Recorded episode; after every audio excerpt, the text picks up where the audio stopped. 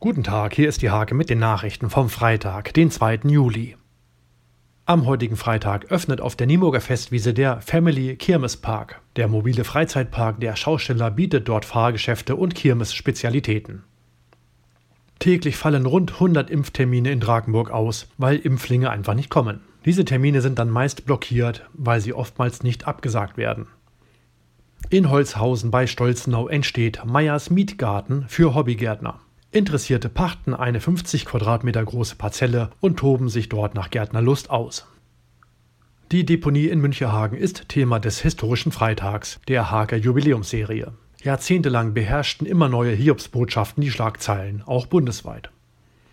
Die Handballerinnen der HSG Nienburg ziehen sich aus der Oberliga zurück und melden in der Landesliga. Aufgrund personeller Engpässe entschied sich der Club dazu, eine Klasse tiefer zu starten.